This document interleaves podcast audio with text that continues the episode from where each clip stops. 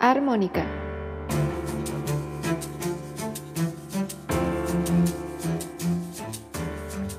Pláticas musicales inesperadas.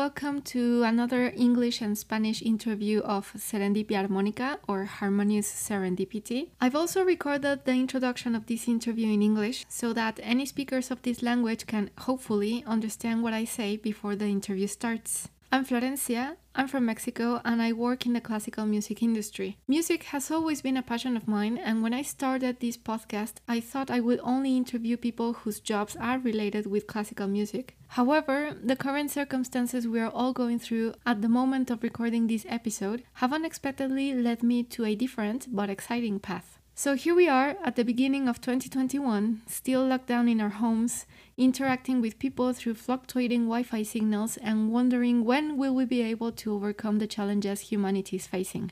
But don't get me wrong, I'm not complaining, because these hard, strange circumstances brought me to a very special serendipity. This is the second interview dedicated to a film called Farewell and its creators. This film was a response of Edinburgh's Hogmanay Festival in Scotland towards the restrictions of the COVID 19 pandemic. In the words of this very brave festival back in 2020, last year, Edinburgh's Hogmanay is renowned internationally as one of the leading New Year celebrations in the world, and this year's Hogmanay will continue to cement this reputation. With no live events planned this year, Edinburgh's Hogmanay will, for the first time in its history, move to an entirely online celebration with a series of spectacular moments to be watched from home. If you want to watch this three part film, you can find it on YouTube, any social media, or at edinburghshogmanay.com.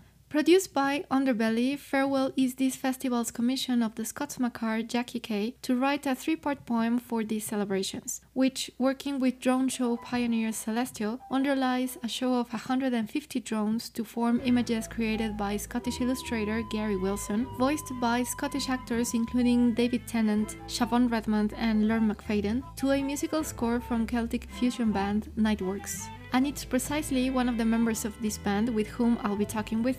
Hailing from the Isle of Skye, Niteworks have achieved critical acclaim for their unique fusion Scottish traditional and Gaelic music with electronica.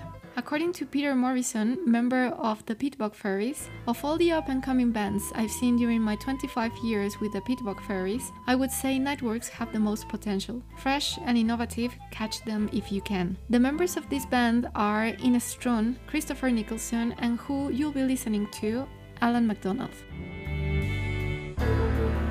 Hi,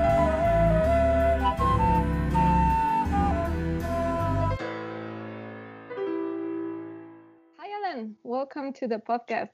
Hi, thanks for having me. Bienvenido. Gracias por aceptar la invitación. So, first of all, I have to say that you play one of my favorite instruments ever, which is the pipes. and and I would like to I would like to ask you some questions about it because I think it's a really interesting instrument, and I've never asked uh, a piper anything about it. So I'd like some information, please. sure. All right. So how did you become a piper? I mean, what was your first encounter with the instrument? So let me just say it in Spanish. Um, resulta que Alan toca uno de mis instrumentos favoritos desde siempre. Este, él toca la gaita.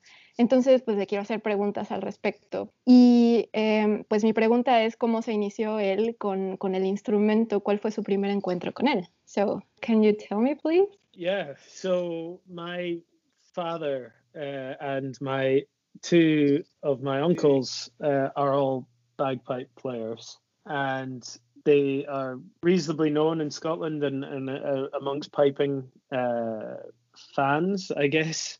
And Mhm. uh, so when so I grew up from a very young age hearing the pipes, and I guess as a young boy, you always want to try and you know join in with the fun. So when I was very young, I started wanting to play the pipes, and it takes a while to grow to be able to even hold a sec, but uh, but Sure. uh, but yeah, that that's how I got started. Cool. So, uh, bueno, su, su papá y sus tíos eh, son gaiteros y son bastante conocidos en, en Escocia. Entonces, desde muy chico, Alan escuchó el instrumento y, siempre le dio curiosidad por tocarlo. Entonces, en cuanto pudo, lo hizo porque toma un tiempo poder siquiera eh, tener como la suficiente fuerza y el, y el tamaño para, para, tocar el instrumento. Um, what's the hardest thing of playing? Is it the pipes or the bagpipe? How do you say it properly? Either, either is either is fine. Ok, entonces, eh, ¿qué, es lo más, ¿qué es lo más difícil de tocar la gaita? Uh, so the, the hardest bit, I live in London now, and the hardest bit of playing is they're very loud, and living in London, um, it's very difficult to play, especially during lockdown, without annoying all my neighbors. sure. Do you, do you live in a flat? I do, yeah. Ah, sí, sí. Eh, él dice que, pues por el momento, lo más difícil de tocar la gaita, pues es que es, es, muy fuerte. Entonces, él actualmente vive en Londres, vive en un departamento, entonces es muy difícil tocar sin molestar a los vecinos. And what's the best thing of playing the bagpipe? How does it make you feel? ¿Qué es lo, lo, lo mejor de tocar la gaita? ¿Cómo te hace sentir?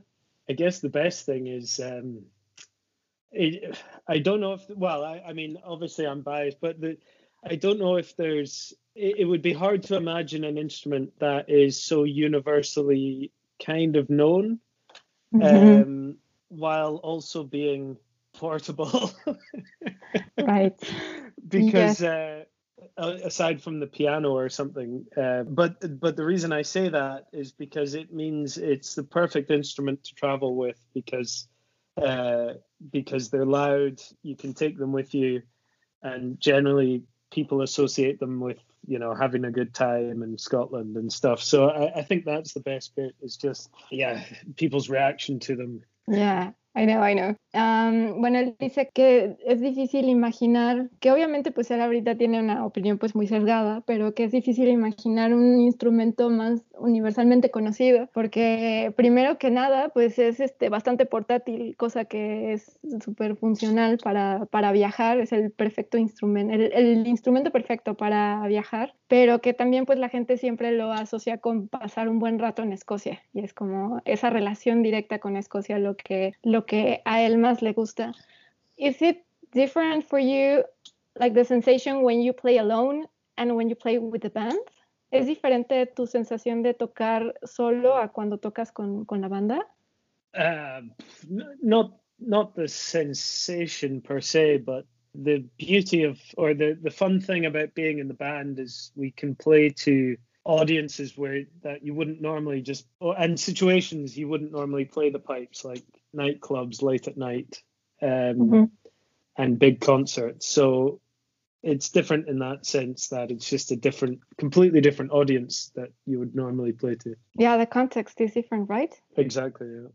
Eh, bueno, él dice que, que, lo más divertido de tocar en la banda es que pueden tocar para otro tipo de audiencia y en otro tipo de situaciones, entonces el contexto es distinto. Cuando está con la banda, pues puede tocar en, en bares y en, grandes conciertos, y pues cuando está solo es, diferente. Um, so, let's talk about Nightworks. sure. All right. Uh, in, on your webpage, on Nightworks webpage, um, mm. you describe Nightworks as hailing from the Isle of Skye. Nightworks have achieved critical acclaim for their unique fusion of Scottish traditional and Gaelic music with electronic. Entonces, eh, vamos a, ahora sí a platicar sobre Nightworks. En su página oficial, ellos describen que son procedentes de la isla de Skye, en Escocia. Nightworks ha sido aclamada por la crítica debido a su fusión única de música tradicional escocesa y gaélica, o en gaélico, con electrónica. How Niteworks was born? ¿Cómo se originó Niteworks? We've been asked this question before, and I wish I had a more impressive answer. but when I think when when we were young, uh, we we all went to school together. We all grew up on on the island of Skye, which is in the northwest of Scotland. Mm-hmm. And when we were young, there was kind of two. Yeah, we all played Scottish and Gaelic music, um, but I think secretly our main musical inspiration was techno and, and house and DJ music. It just seemed natural that there was on one hand stuff that we could play and we knew about, and then there was on the other hand stuff that we wanted to do, um, and so we just tried to push push those two together. I. Um, okay. A bit of a bit of an accident, to be honest. but I mean that's that's how like great things happen sometimes. Um, bueno, que dice que le, les han preguntado ya esto antes y que le gustaría tener una respuesta como más eh, impactante pero que realmente, bueno, pues todos los miembros de la banda nacieron y, crecieron en la isla de Skye y fueron a la escuela juntos y todos tocaban música escocesa y gaélica y que así como en secreto les inspiraba mucho la música techno, house, DJ, electrónica y entonces pues básicamente como por accidente surgió que se les ocurrió combinar todo por lo que ya sabían hacer con lo que les llamaba la atención Uh, one thing that I think is really, really special. Well, there are many things that like like key elements that distinguish Nightworks. I think the first is correct me if I'm wrong, but you use traditional songs in Gaelic, but you also write new songs in Gaelic, right? Yeah, yeah. Ah, entonces, eh, el, como que hay varios símbolos o elementos que distinguen a Nightworks y uno de ellos es que utilizan canciones ya tradicionales en gaélico, pero también escriben canciones nuevas en gaélico. Where does this all come from? Because you have a, a really, really nice song. I really like it. Excuse me, I don't know anything about Gaelic. I don't know how to no, pronounce it. I'm sorry. but the song where, where you use uh, a fragment of a poem of Sorley MacLean where he uh, talks yes. about Gaelic. Can you can yeah, you yeah. pronounce the name of the song, please? Sorley. So All right. The, it's the Gaelic. Uh, yeah, it's the Gaelic for Sorley. Uh, so it's oh. pronounced as you would the English, almost. Oh, so it's his Gaelic name. It's his Gaelic name, yeah. Ah, okay, okay. Bueno, yeah, tienen ellos una canción en donde utilizan el fragmento de un poema muy famoso de un poeta escocés, Sorley MacLean, la canción se llama Surly, it's the same. Surly, same, yeah, yeah, yeah, it's the same. Entonces únicamente se escribe, I mean, se escribe diferente. Yeah, yeah, you you might put a bit more of an accent on it, but uh, but otherwise it's basically. Okay, entonces tiene tiene el nombre del, del poeta y ese fragmento de ese poema habla sobre el uso del gaélico. So the use of that language is really important for Scotland, right? Because I don't know how is the situation now, but Gaelic mm used to be, I hope not anymore, uh, a language that was sort of dying, right? Yeah, exa yeah, exactly. Yeah, uh, bueno, el, el, gaélico es un idioma que, que no estoy segura cómo está su situación actual, pero es un idioma que estaba como en riesgo de perderse en el pasado, entonces es muy importante ese idioma para, para Escocia. So Gaelic was traditionally, I mean, to just to, to kind of high level, uh, Gaelic was traditionally the language spoken, especially where I'm from, where we're from in the north of Scotland. Okay. Um, and then after a while, there was uh, deliberate effort when Scotland and England kind of became the United Kingdom. Mm-hmm. Um, there was a deliberate effort to try and uh, stop people using Gaelic.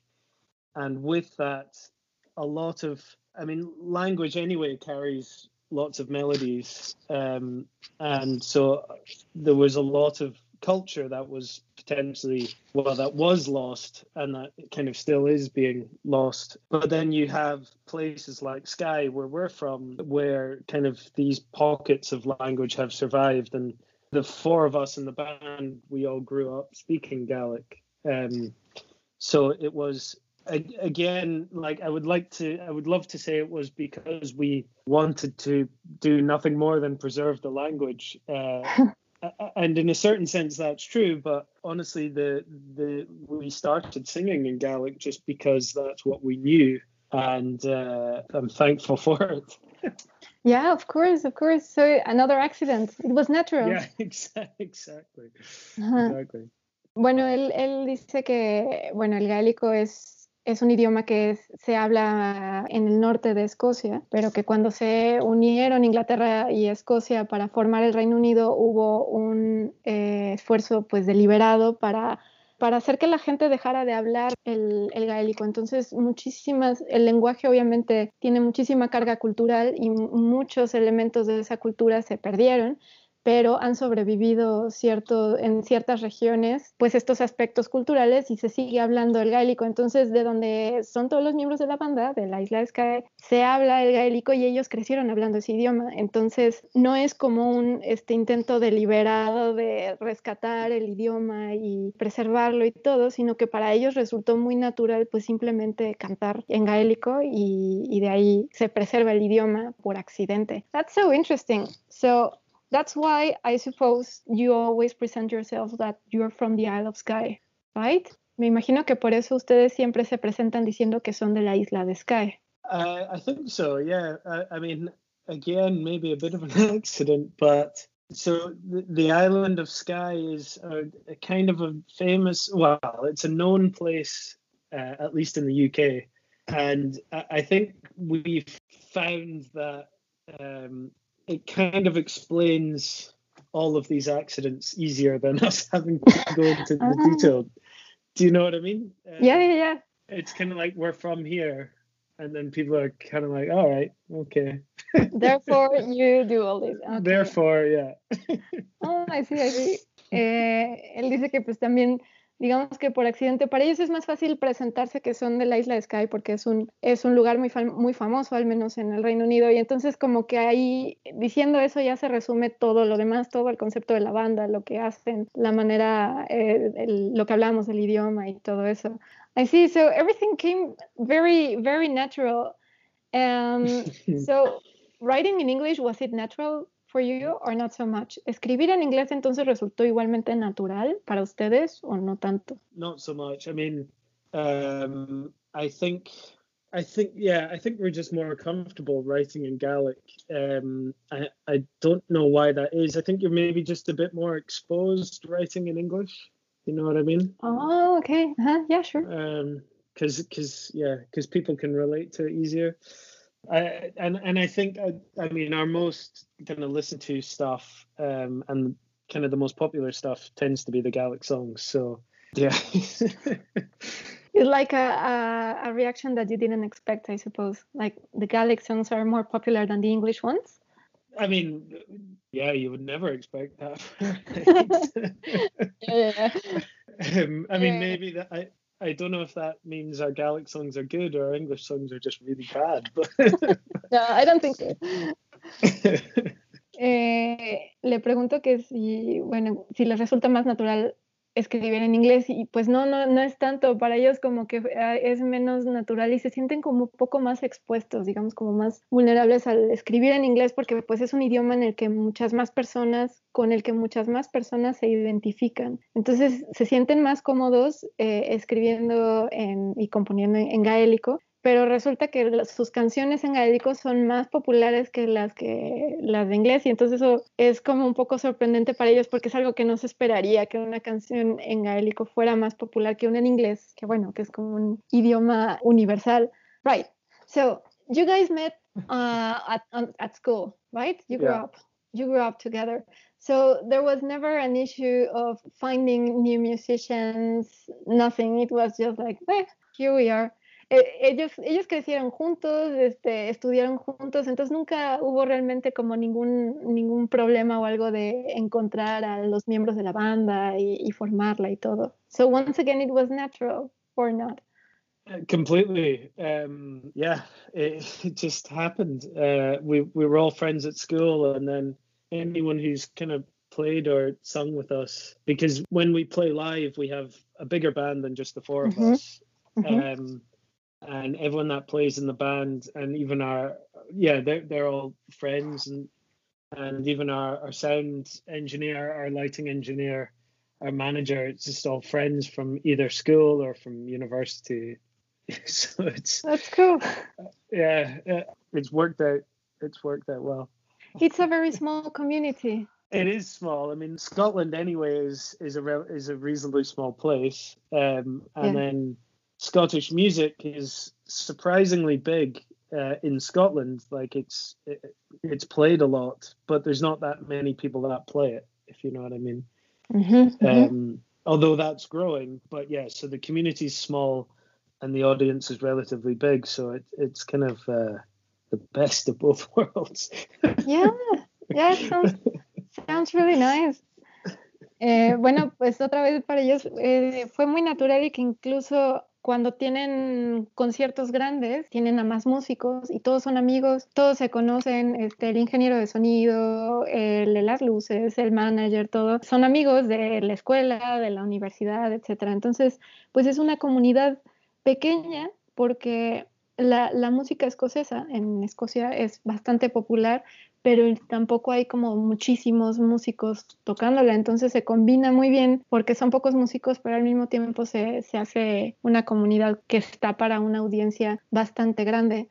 And how did you did you choose how did you choose yes how did you choose the name Nightworks. Why Nightworks? Uh, I know you have the equivalent in Gaelic, but I don't know how to pronounce it. Yeah, yeah, yeah. ¿Cómo, cómo eligieron el, el, nombre? Este, y tiene ese nombre, Nightworks, tiene su equivalente en gaélico, pero no lo puedo pronunciar todavía, disculpen. What would Nightworks be in Spanish? Nightworks. Yeah. Uh, pues, eh, it doesn't sound so cool, I think. Well, trabajo, este, trabajos nocturnos, trabajos de noche. Uh, something like that. I mean, I would have to think about it a little bit to make yeah, it yeah. sound cooler. ¿Cómo sonaría en español? Y le digo, sonaría muy diferente, como que no sonaría así como tan, tan no, no engancharía tanto, entonces tendría que pensar en un equivalente bueno. Um, so yeah, back to your back to your question. So there, there's one track on our first album uh, called Operaia.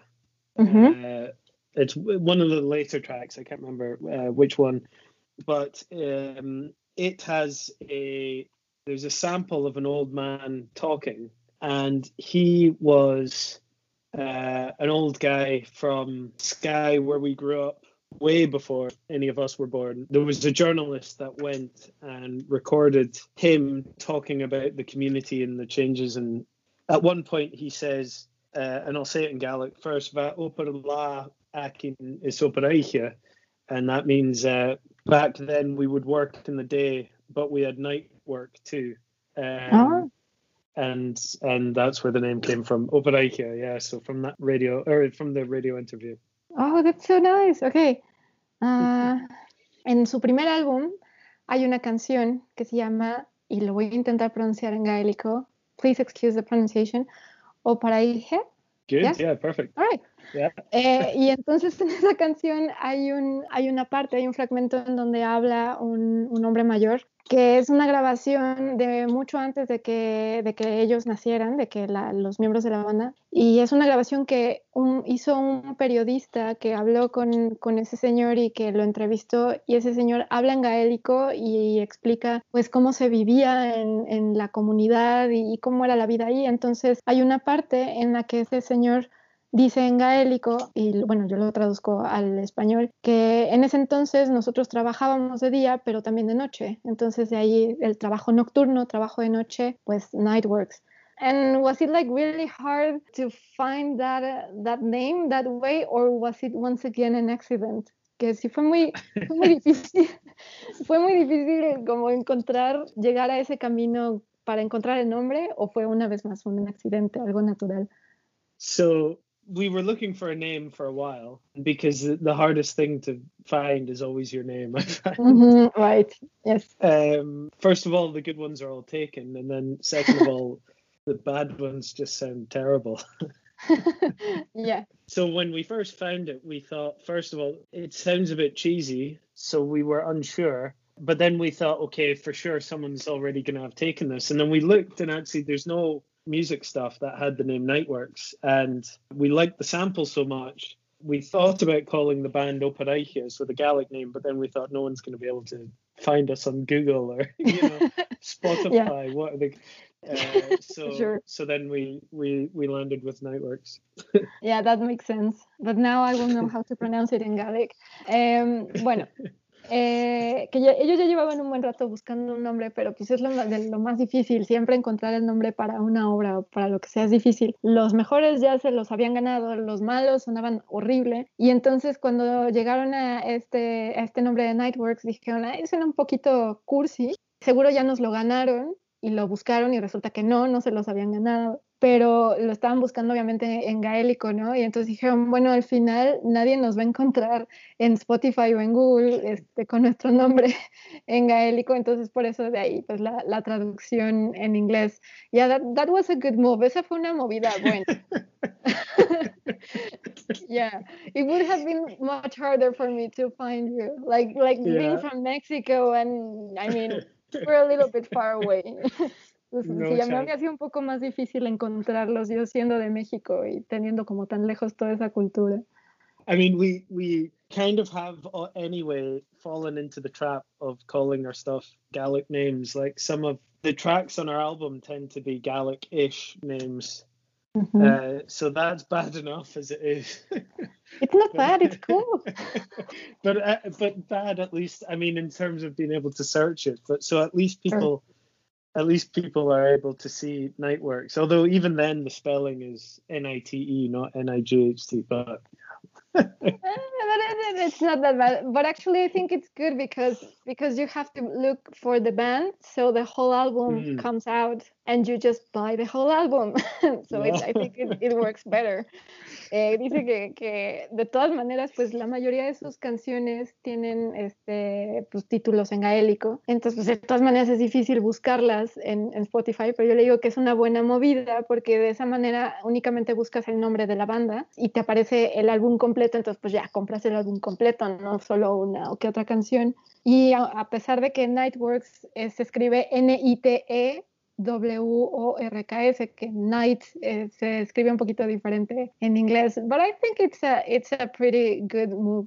And also, you, the covers of your albums are always landscapes from the Isle of Skye, right? Las portadas de sus, de sus álbumes son siempre paisajes de la isla de Skye. Yeah, so both of, or with kind of all of our releases, we've tried to do landscapes in kind of cool looking places or dramatic looking places. And then we've built two different lights. And yeah, the next one will build another light and you put it there and you take a photo and they tend to look quite cool. Ya, eh, bueno, dicen que siempre buscan como paisajes como muy dramáticos o así muy impresionantes y siempre utilizan dos tipos de luz, la luz así que, que da esa sensación de dramatismo y, y, el logo de Nightworks es casi como mucho más brillante. And you actually on Instagram, I, I saw you have a small video. You create your own your own covers, right? Yeah, yeah. you ellos, ellos hacen sus propias portadas. En Instagram tienen un video cortito en donde, en donde están ellos tomando la foto de su siguiente disco. Yeah, so that, I thought that's very, that's very cool. muy bien. it's it's yeah, I, I think they're cool, uh, especially the the second album because we built the the the the box is. Uh, I know I, I, know it's a podcast, but it's like up to like here. Do, do you know uh-huh. what I mean? It's yeah, up to yeah. here and it's it's big and it looks it looks really cool, but some people I've showed them and I've said like, you know, I'm quite proud of this piece of piece of art. and uh, I think my mum said like, oh yeah, but it looks fake, and I'm like. no, it doesn't. eh, bueno, ellos, ellos hicieron el, el logo de la banda y dice es un podcast, pero lo describe como hicieron el logo en, en, gigante, digamos, como escultura, que son unas cajas que llegan como a la altura del hombro, like, like up to the shoulders, right? Yeah, exactly. Yeah. Y entonces estaban muy orgullosos de, de, su logo, que lo habían construido ellos y todo, y pues la mamá de Alan dice, sí, pero de todas maneras se ve falso, pero bueno, yo digo que no, I don't think it looks fake. The, the other the other problem is with taking the photos because you have to take them at night mm-hmm. and ideally when it's overcast and always it always gets either too dark or it starts to rain and so you have to like go up like five nights and yeah. To try it right? Exactly until you get the right one que el problema que tienen con hacer las portadas es que siempre tienen que tomar las fotos de noche, entonces pues siempre es demasiado oscuro o siempre les empieza a llover, porque pues es el clima común en el Reino Unido en general y pues siempre les lleva como cinco noches hacer pruebas de fotos para dar con la foto que quieren. Um, I discovered your music. I've been listening to Celtic music. I was telling you this before we started recording. Yeah. I've been listening to Celtic music for I don't remember so many years now. Uh, but it was like 15 years ago, 20 years ago. It was uh, much harder to find music from a whole different culture and country and language, everything than than in Mexico, right? Um, yeah. And so I discovered your music through the film Farewell, uh, which yeah. was the film to celebrate Hogmanay and New Year's Eve uh, in, in Scotland. Entonces, eh, le decía a Alan antes de empezar a grabar que yo he escuchado música celta desde, ya ni me acuerdo, desde hace muchísimos años y que hace 15, 20 años pues no era nada fácil encontrar música como pues tan distinta de una cultura tan diferente en un idioma tan, tan alejado de donde estaba yo, ¿no? En México. Y que entonces yo descubrí su música, Night, The Nightworks, a través del, del film Farewell, del que ya hablé en la entrevista pasada, que es el film que hicieron para celebrar Hogmanay, el Año Nuevo en Escocia. So, let's talk about that film because it made a huge sure. impact. It, I was so moved and so inspired by it, and and it, it's like it's basically why uh, this interview happened. So I'm really happy. Entonces vamos a hablar un poquito de este film porque porque es un, un film que me inspiró muchísimo, que me conmovió mucho y que gracias a él pues se pudo inclusive dar esta entrevista. So I interviewed John Hopkins, the director, yeah. previously. As a, entrevisté a John Hopkins, al director, and and he explained a little bit the process. Everything came from uh, the poem Jackie Kay, like the incredible Jackie Kay wrote, the farewell yeah. poems. Uh, yeah. What was the first thing or your first feelings, thoughts, ideas that came when you first the band read the the poem? Eh, John Hopkins explicó en la, entrevista pasada un poco de cómo fue el proceso de creación y todo surgió a raíz del poema que escribió la increíble escritora Jackie Kay. Entonces, ¿cuál fue la primera sensación, las primeras ideas, pensamientos que se les vinieron a la cabeza como banda cuando leyeron el poema? Yeah, so um, I mean, the the first thing I'll say before getting into the detail is um, because of COVID, everything was done over Zoom.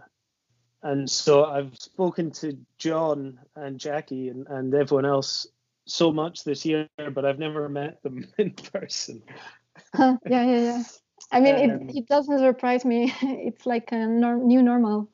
Uh, yeah, exactly, exactly. So, uh, so it, it, I'll need to listen to to to what John said because we probably had totally different you know because you're not together you you'll have totally different perceptions of of how everything happened. Que tiene que aclarar antes que nada que toda la organización de esto se dio por Zoom porque pues el, el COVID Gracias. Y pues él eh, habló durante muchísimo tiempo con, con John, el director, con Jackie, la escritora, pero pues que realmente no los conoce en persona, entonces que a lo mejor hay ciertas cosas que las percepciones son un poquito diferentes porque pues todo fue a través de Zoom y nunca han estado realmente, o nunca estuvieron juntos en el proceso de, de creación. Right. So.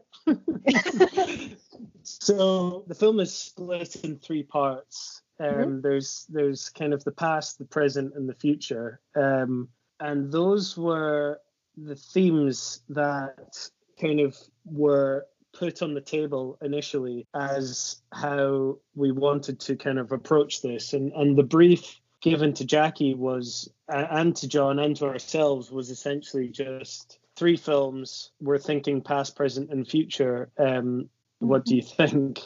Um, so qu- quite vague. um, that was it.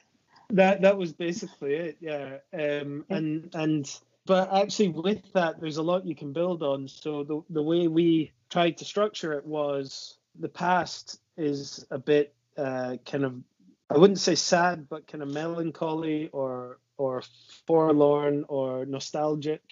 Mm-hmm. Um, and then the the present was we wanted to have a kind of upbeat start, but then a kind of dark finish because of COVID, uh, mm-hmm. obviously. And then and then the present we wanted to be, or the sorry, the future we wanted to be. We wanted it to start low key, kind of apprehensive, maybe. Um, and then we wanted something that was kind of uplifting towards the end, but we wanted with all of them, and especially the second and third, to be conscious not to be too celebratorily.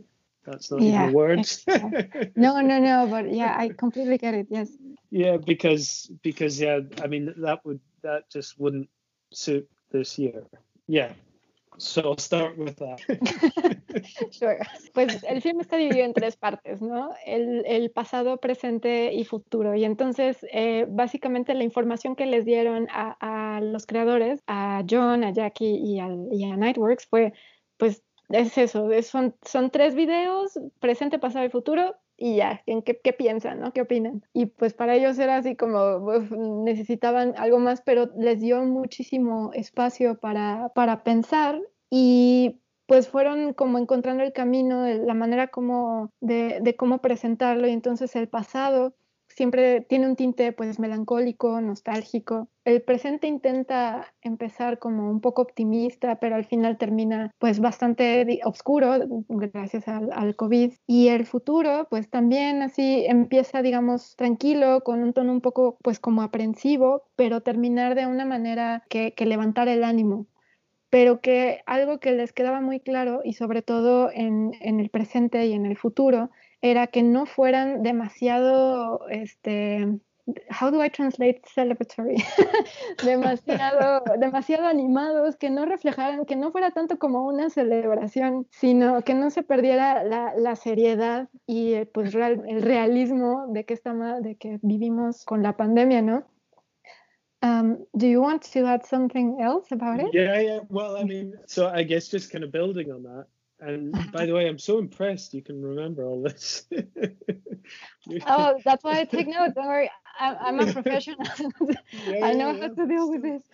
I'm so impressed. Um, so, but yeah, so then I guess just the process from there, and then and I can go more technical or less depending on what you think. But that gave us the mood. So then we had roughly what keys we wanted to probably go for. Mm-hmm. Um, and then also, I mean, the other, the big thing that drives us probably more than key tends to be uh, what BPM we're playing at because I mean in house music that kind of determines everything right? So and so then we so we did kind of mood tempo keys and then from there we just built built on it. And then i guess the final thing i would say was because of covid and because we weren't able to we weren't able to to get into proper studios we had to we didn't record via zoom but recording remotely and sending it via you know wow. dropbox and then also we used some orchestral stuff that we've done before and repurposed it etc mm-hmm. so yeah and then we just fit it together Eh, entonces, lo que dije anteriormente, pues establece ya como el, el, ambiente, ¿no? De lo que se está buscando. Y ya después de ahí, teniendo eso definido, pues se definen el tono de la música que se busca, este, el tempo también, y, y, a partir de ahí, pues empezar a construir todo. Pero ellos no, no, pudieron grabar realmente juntos en ningún estudio, entonces tuvieron que, grabar de manera remota, grababan su parte, se las mandaban, y también pues tenían ya partes grabadas con orquesta que, que las volvieron a utilizar, eh, hicieron ciertas modificaciones para usarlo I, I want to say two things about this. Well, mm first, yes, I, I recognize and now, and I mean now that I listen to your albums and everything, I recognize yeah. many of your of your songs in, yeah. but like with those different moods. But the other thing is that uh, one of the things that I really loved about the films is exactly what you said that you you didn't make it too celebratory. I think I keep using celebratory. Um, uh, I think that that really moved me and I feel really identified because it's real. I mean, it's mm. like I, it wasn't just like a, a, video that says, "Hey, just put a smile upon your face and, and carry on." It's yeah. like, "Hey, I know, we know, we're all experiencing experiencing this together, and yeah. and let's acknowledge it." And I think that is really important. Entonces, dos cosas que quería decir. Uno, que sí, de que si ustedes escuchan los álbumes de Nightworks, van a identificar que hay varias de sus canciones que están ahí eh, mezcladas en, la música del, del film. Y que otra cosa que me parece muy importante y que es de lo que más me gustó de, de, este proyecto, es que precisamente mantuvieron un tinte más realista y no lo quisieron hacer demasiado animado, con tanta celebración, porque realmente no, no, no es como querer forzar a la gente a poner una sonrisa y hacer como que no pasa nada y seguir sino que es, oye, nos estamos dando cuenta, todos estamos viviendo lo mismo, pues vamos a, a expresarlo, ¿no? A, a, enfrentarlo de alguna manera. So I think that that's key. I've seen like other, how other countries celebrated New Year and it was like, mm. eh, I mean, it looked really cool, but it's like, I don't feel in the mood of celebrating. yeah, yeah.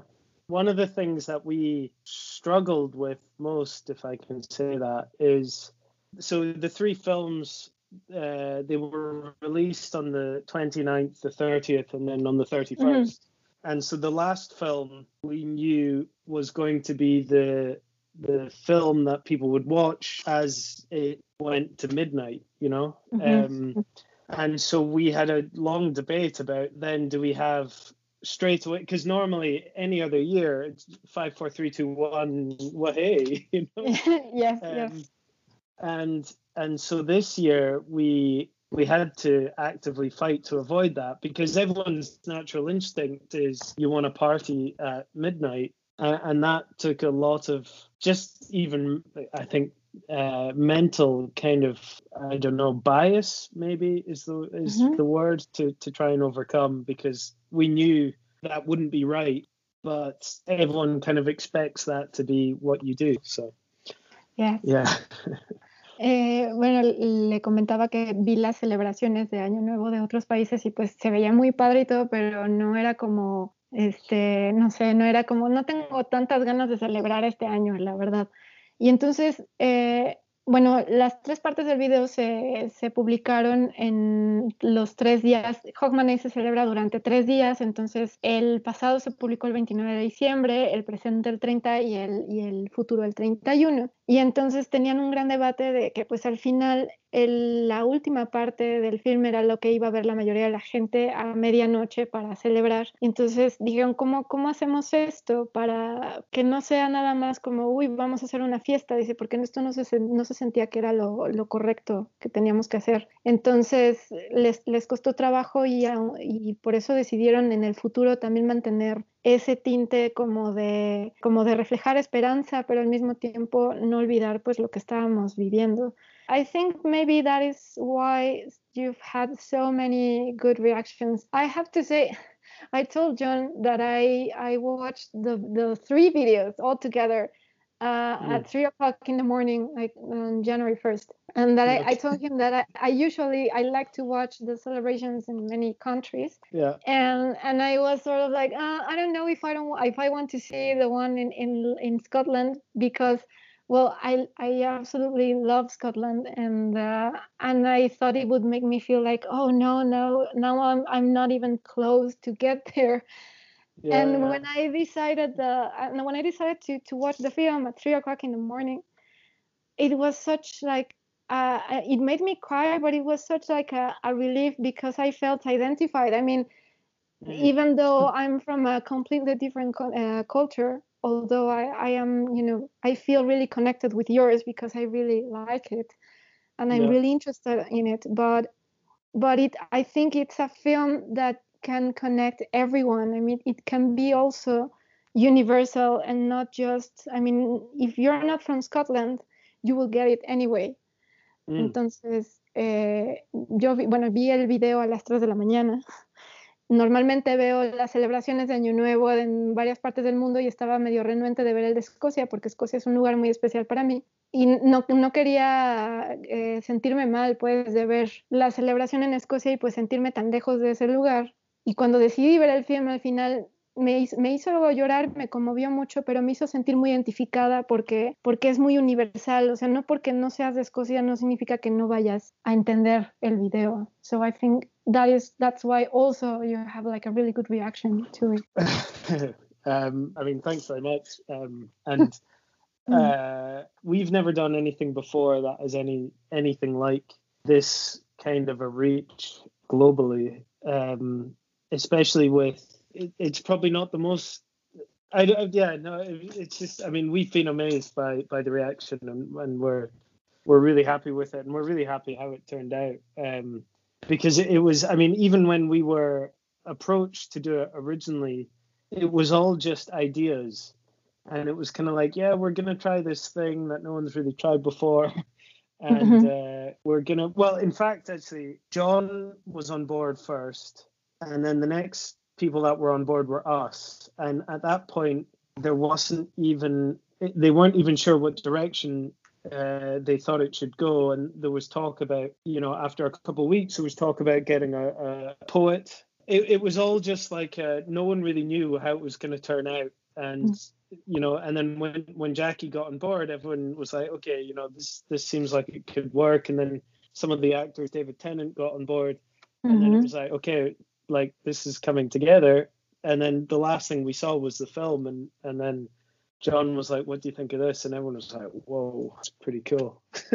sure. Eh, bueno, ellos nunca habían hecho algo así y eh, están muy sorprendidos por, por, la reacción que han tenido, porque por el alcance que ha tenido todo esto y están obviamente muy contentos de cómo, cómo resultó todo, porque al principio eran solo ideas y que bueno, al principio era solo empezó John, el, el director después Nightworks y después se integró Jackie Kay, eh, la escritora, ¿no? Con el poema. Entonces, después también está, bueno, por ahí entre los narradores del poema está David Tennant, por si no lo ubican, pues Doctor Who.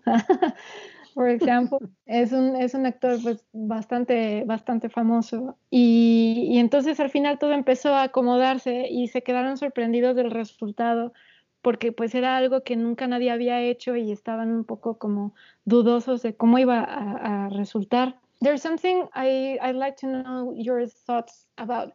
Uh. On John's interview, he mentions that at one point everybody felt a huge pressure and, and, a huge responsibility because the Scottish government had invested a lot of money on, on the films. Yeah and and he says like they had to spend money also on hospitals uh, everything that's related to the pandemic and that yeah. the government still invested on the film and john mentions that he's really glad and that if if they look back they will be really satisfied with the result because you managed to lift everyone's spirits and that's really necessary that makes me think and you know me working on the art on the music industry and you as a musician and I mean, arts have been really, really affected by this. Yeah. And I want to know your thoughts about that the importance of investing for governments or, or everyone, the importance of investing in arts uh, during crisis. Um, let me just translate really quickly.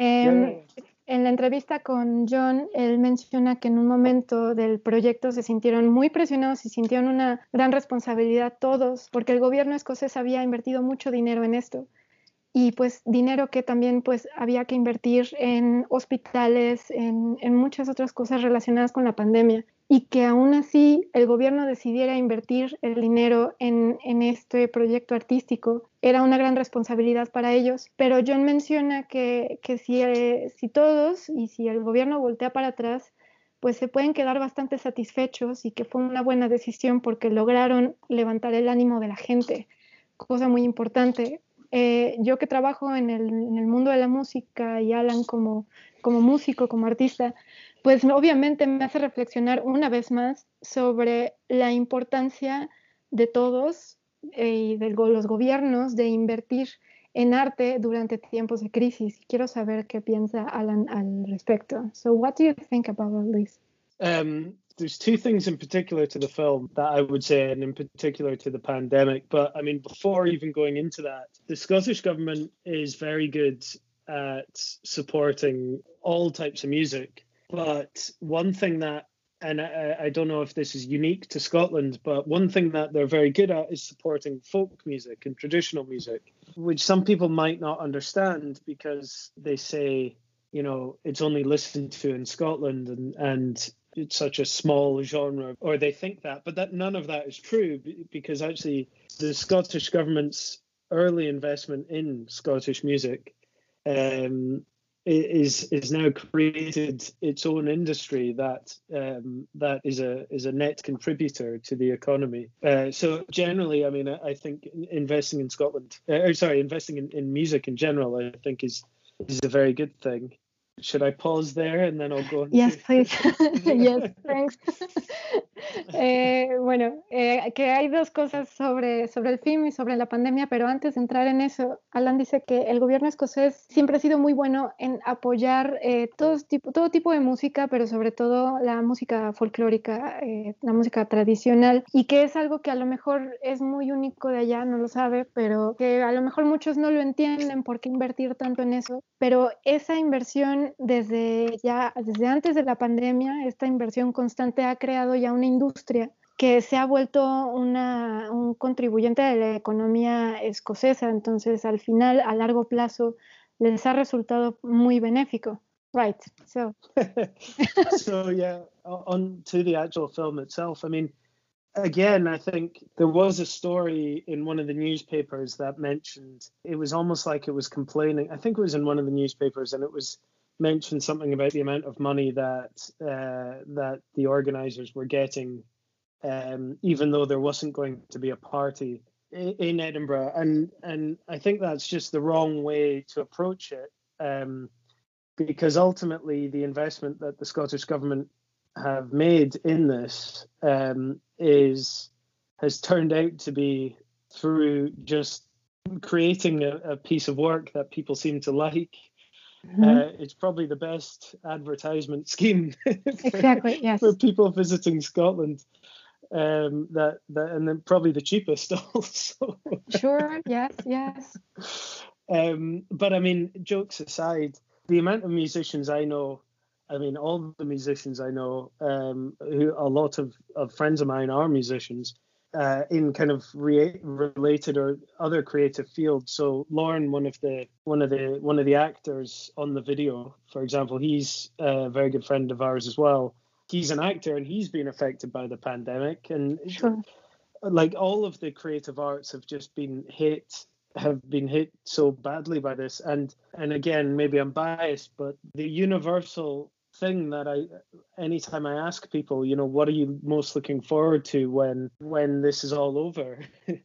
people say like they want to go to a festival, they want to go to yeah. a club, they want to go mm-hmm. to a mm-hmm. gig, you know.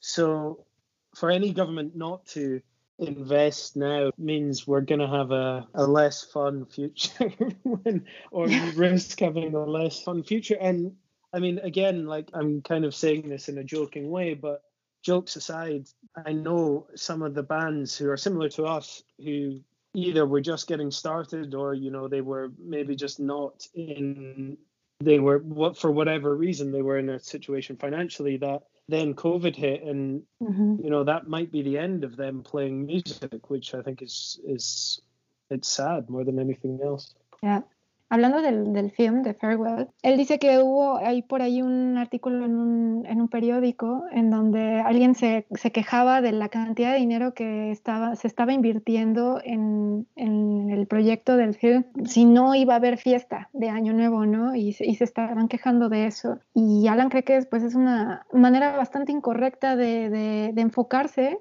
eh, de enfocar todo esto porque pues al final resultó ser una gran pieza de, de, arte que incluso pues resulta ser pues excelente publicidad para Escocia y, y, de una incluso pues muchísimo más barato de lo que saldría una campaña turística eh, estándar, ¿no? Antes de todo esto. Y bueno, él tiene varios amigos músicos y incluso eh, un actor que aparece en el video, pues todos han resultado afectados por el COVID, por la pandemia. todas las artes han sido, han sido afectadas, pero que cuando le pregunta a la gente qué es lo que más te gustaría hacer o qué es a lo que quieres regresar una vez que termine todo esto, pues la mayoría contestan quiero ir a un concierto, quiero ir a un festival, ¿no? Este, y que los gobiernos no, no, inviertan en esto ahorita, pues significa que en un futuro, cuando esto termine, pues va a ser peor para toda la, industria artística y que pues muchas bandas similares a Nightworks que apenas estaban empezando, que estaban en algún momento, pues que no estaban tan bien eh, financieramente y de repente pues llegó el COVID, pues eso puede incluso representar que, que dejen de tocar, que se acabe la, la banda y pues es bastante triste.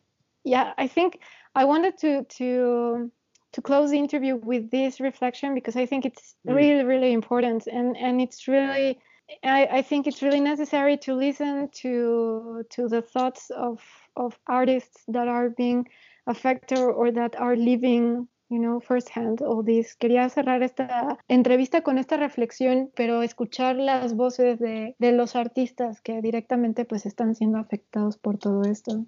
Yeah, I mean, we as a band are so grateful to have been asked. Um, and in a sense, I mean, we are one of the lucky ones, right? Because mm-hmm. uh, we we we were working on this and we were kept busy and and and and ultimately it's it's been a kind of success and it's made people happy and stuff so i'm pleased that we've been able to play a role in that but for every one artist for every one of us who's you know been able to do something um, and release something this year there's hundreds of other musicians that have unfortunately you know kind of been left behind um, and uh, and yeah i'm just I think we're all just looking forward to when we can go back to clubs and gigs and festivals.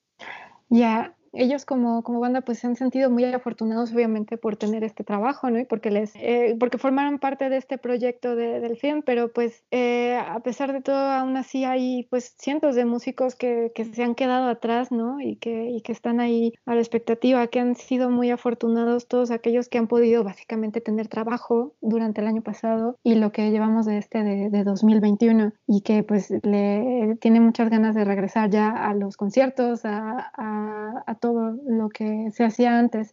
I think that you know maybe like an optimistic way to to close this topic yeah. is that I, I always try to imagine the people's reaction or everybody's reaction to when we were when we are will when we will be able to to go back to a concert live yeah. and all that. I mean, it's going to be incredible. Que de, para, de un punto un poco optimista, para cerrar este tema de un poco, un po, una manera optimista, siempre pienso en la reacción que vamos a tener todos cuando podamos regresar a un concierto o lo que sea y, y la sensación va a ser increíble. So that that's going to be priceless. Eso no va a tener. It's, it's, do you know one thing that I found really funny uh, is after spending a year of being told, you know, you need to wear a mask and you need to stay distant from everyone. Anytime mm-hmm. I see a TV show when people are on the train and they're like this, you know, and it's all crowded, or they're in a festival or whatever, it just seems so foreign, you know, because yeah. it's been so long. And yes. uh, it's difficult even today to imagine. Like, and I'm sure we'll get used to it pretty quickly because everyone's going to just want to forget this year. But uh, or last year rather. But um, but it, it's funny. Like I always think, like when you're when you're finally back in the nightclub that only holds 200 people and is smaller than my room. You know, like, uh-huh. yes. What's it going to be like? well, yeah, that's are people, true. Are people going to be still wearing masks and like are they going to try and keep their distance? yeah, are, are we going to feel awkward? Like Yeah, exactly. Yeah, yeah, you're right, you're right. Que algo, que algo pues, chistoso que él piensa luego es que, este, que hemos pasado tanto tiempo con cubrebocas y, y tomando distancia y todo, y entonces que cada que ve un, un programa de, de, tele en donde hay un montón de gente y el público está, está todo junto, o algún festival con multitudes y todo, se le hace tan raro ya y como tan, tan lejano y yo estoy de acuerdo, I agree with that. eh, y que cuando, cuando regresemos finalmente a eso, así dice, imagínate a un, a un bar en donde haya 200 personas en un cuarto más pequeño que el mío, ¿cómo, cómo nos vamos a sentir también? O sea, tal vez no sea, nos vaya a costar trabajo readaptarnos a eso, ¿no? It, it might be difficult to, to readapt to that. Yeah, you're, you're, yeah, that's true. Maybe we won't like crowds so much. I've never liked crowds that much, but now yeah. even less. Tal vez ya no nos gusten tanto las multitudes. Yeah, I'm sure I'm sure it will still be fun, but yeah. Yeah, sure. Sí, de todas maneras va a ser divertido, pero quién sabe cómo sea. Alan, thank you so much. This it's been no such problem. a cool interview. Thank you. Yeah. no problem at all. Thanks for having me. No, thanks to you. And, uh, okay. We'll yes. uh, we'll see you in Scotland at some point. Oh, yeah, absolutely. absolutely. Absolutely. Thank you. Eh, muchas gracias, Alan. Eh, ha sido un gustazo hacer esta entrevista y bueno, dice que, que, muchas gracias y que allá nos estaremos viendo en Escocia. Obviamente que sí. All right, okay. Esto fue Serendipia Armónica.